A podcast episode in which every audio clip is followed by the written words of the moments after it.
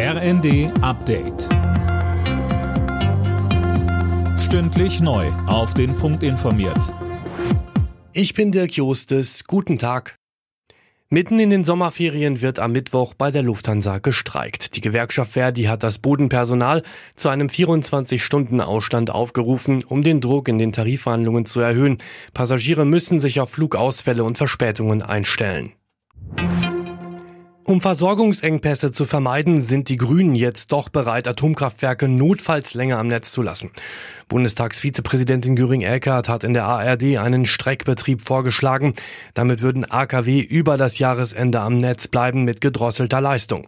Für CDU-Chef Merz steht schon so gut wie fest, dass es so kommt. Er sagte im zweiten. Ich sage Ihnen auch voraus, wir werden am Ende des Jahres sehen, dass die Laufzeit der Kernkraftwerke verlängert wird. Wir haben es vorgeschlagen. Die Bundesregierung lehnt es ab. Wenn die Bundesregierung mit uns reden will, ernsthaft reden will, was sie zurzeit nicht tut. Wir bieten das immer an, aber wir laufen der Bundesregierung nicht hinterher.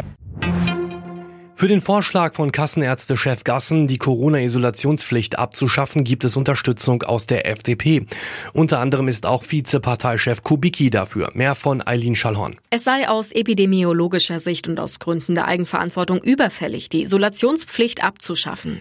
Andere europäische Länder hätten das schon längst gemacht, so Kubicki in den Funke-Zeitungen. FDP-Generalsekretär Giersaray sieht das ähnlich. Er sagte der Rheinischen Post, wir werden in systemrelevanten Bereichen vor enormen Herausforderungen Bedingungen stehen, wenn wir massenhaft positiv Getestete ohne Symptome in die Isolation schicken.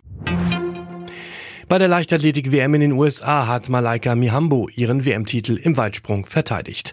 Sie holte damit die zweite Medaille für die deutsche Mannschaft. Gestern hatte die 4x100 Meter Staffel der Frauen mit Bronze die erste Medaille für Deutschland gewonnen. Alle Nachrichten auf rnd.de